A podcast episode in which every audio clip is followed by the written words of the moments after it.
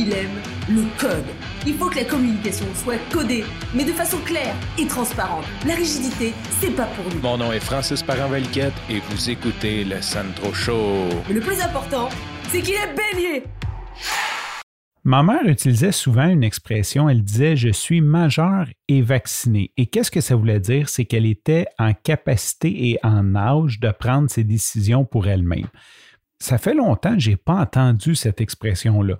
C'est peut-être parce que je ne vis plus d'un contexte où ce que des gens qui se sentent inférieurs ou qui sentent qu'ils ont une pression euh, pour dire quelque chose, parce que c'est sûr que c'est le genre d'expression que tu dis à quelqu'un quand quelqu'un essaye de prendre une décision pour toi ou qui essaye de peut-être challenger ta décision puis dire écoute, je suis assez grand, je suis un grand garçon. Aujourd'hui, je pense que c'est plus ça que je dirais. Je suis un grand garçon, je, je vais faire comme ça me tente.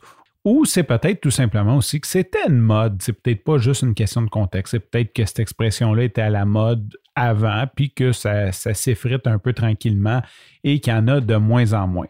Aujourd'hui, je t'annonce, je suis officiellement majeur et vacciné parce que j'ai eu ma première dose de vaccin contre la COVID. Euh, j'ai eu le Pfizer et j'ai eu euh, un certain plaisir, bien sûr, euh, on ne sort plus beaucoup, hein, c'est la pandémie et j'ai eu un certain plaisir à niaiser avec le gars à l'entrée. Donc, euh, en gros, j'arrive au stade olympique, je me stationne en avant, je suis allé en vélo, il y a un beau rack à vélo en avant, je rentre, il y a une dame qui me dit faut que tu ailles à gauche, je vais voir mon autre collègue là-bas avec le chandail rouge. Je vais voir le gars avec le chandail rouge, je vais voir la madame là-bas avec le chandail blanc. La madame là-bas avec le chandail blanc me donne un nouveau masque. Elle, me dit va voir l'autre madame à côté de moi. L'autre madame à côté d'elle, elle me demande euh, si j'ai des symptômes de la COVID aujourd'hui parce que c'est sûr, il faut peut-être te faire vacciner si tu as des symptômes. Fait que là, je dis non, j'ai pas de symptômes. Ben bon, OK, vous êtes en bonne santé. Continuez par là. Et j'arrive à la première entrée qui confirme que j'ai bien un rendez-vous. Je scanne ma carte euh, d'assurance maladie et là, le gars me dit euh, aujourd'hui, tu vas recevoir le Pfizer. Tu sais.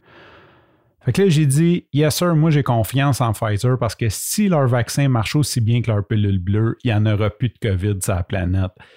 Puis je regarde, puis comme il avait à peu près mon âge, il est parti à rire comme vraiment un fou rire.